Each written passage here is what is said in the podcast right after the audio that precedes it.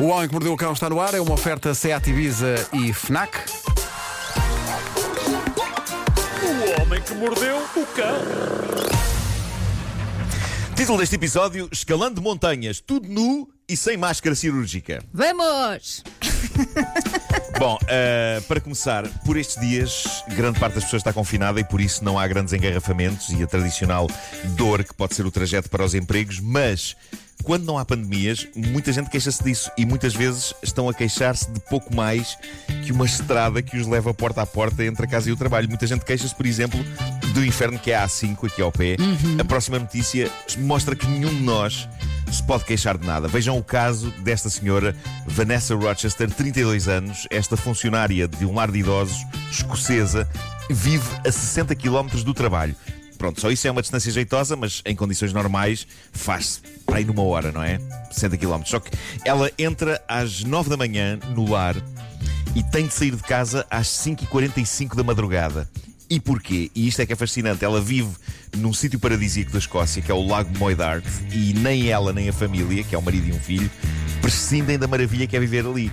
Só que viver ali implica que para ela chegar ao lar todas as manhãs, ela tem de fazer por esta ordem: uma caminhada pela floresta, Uau. a travessia de um rio num barco a remos, a escalada de uma montanha e, por fim, uma viagem de carro.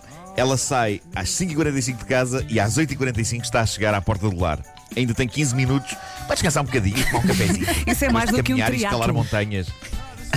Remar ela não rema, atenção, ela apanha um barquito e há um senhor que a leva. Ei, fraquinha, fraquinha. Ganda menina. Bom, ah, mas agora a sério, pá, isto é incrível. Eu vi uma fotografia dela no barquinho a remos, grande sorriso no rosto, super feliz. Ah, e eu percebo porque eu adoro o campo escocês. Sim, sim. Aquilo é um paraíso absoluto.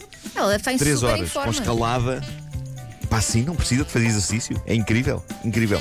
Bom, uma das características mais humanas é a hipocrisia. Eu creio que numa ou noutra altura das nossas vidas todos a exercemos de maneiras mais ou menos graves, mais ou menos inocentes, mas eu diria que é algo que nos define e temos de lidar com isso, por muito que isso nos custe. Mas ver grandes guardiões da moral e dos bons costumes a serem apanhados em contramão pode ser uma coisa gira.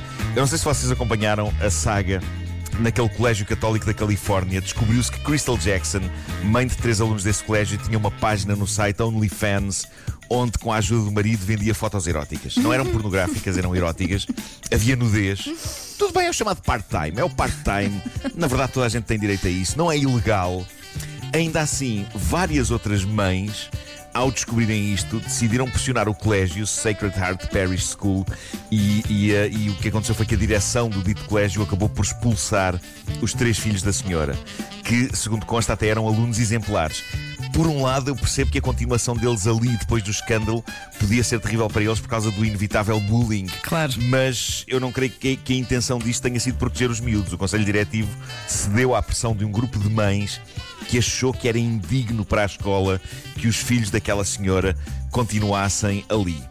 E eis que esta história, este fim de semana, recebe uma nova reviravolta absolutamente mágica. Entretanto, descobriu-se que mais três mães de alunos daquela respeitável escola católica, What? e estamos a falar de mães que denunciaram a Crystal, têm também elas páginas de fotos eróticas no site OnlyFans. Eram as Caramba, invejosas. todo- Pá, toda a gente a falar do Clubhouse, do Clubhouse, mas querem ver que o OnlyFans é que é o sítio da internet onde estar. Vai na volta. Olha, atenção Pois que este fim de semana esse site ficou muito na berra e estava nas notícias por causa da Anitta. A Anitta, a cantora brasileira. Pois é. fez nova tatuagem num Pois sítio é. onde o sol não brilha. Ah, e estava nesse site? E estava nesse site. É o que- é E o que é se que ela tatuou? Pois, Que eu não vi. Pois. Eu também não vi, não, não tive qualquer interesse. Foi um sol, aposto que foi um sol, uma É. estrela. Nenhum de nós foi ao Principalmente site um OnlyFans sol. ou quer ir. Não.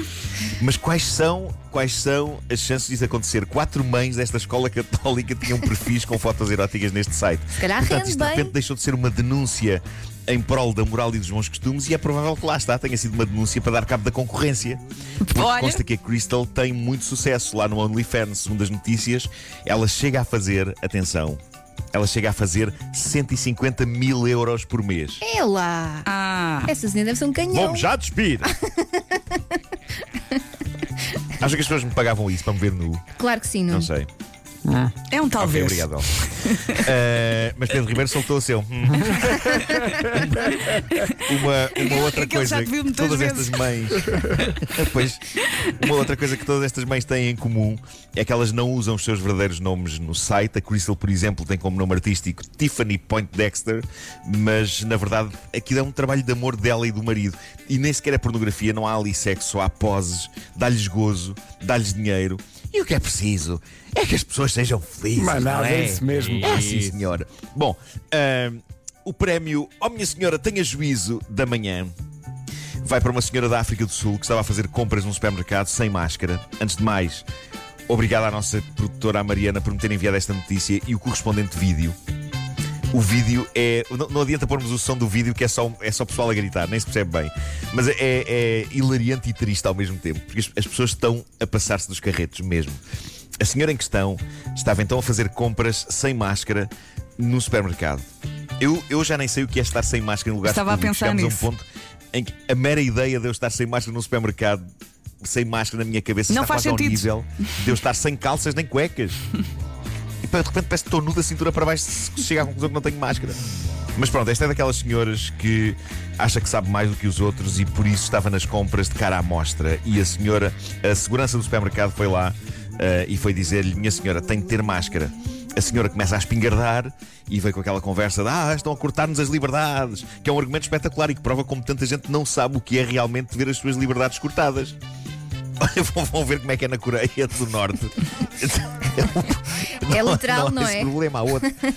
Ah, a, a senhora em questão, em completa fúria, decide então, ali mesmo junto às caixas do supermercado, tirar as próprias cuecas e enfiá-las na cara como se fossem uma máscara cirúrgica. E tinha levado as E cuecas constato boas. que disse tirar. Eu, eu constato que disse. Tinha, tinha.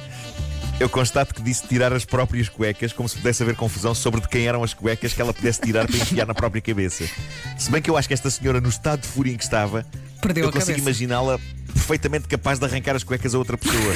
Possivelmente a um senhor e sem sequer ser preciso tirar as calças ao senhor. Tal a fúria, tal a fúria. E pronto, depois disto a senhora fica assim, na fila, com umas cuecas pretas metidas na cabeça, enquanto discute com toda a gente à sua volta.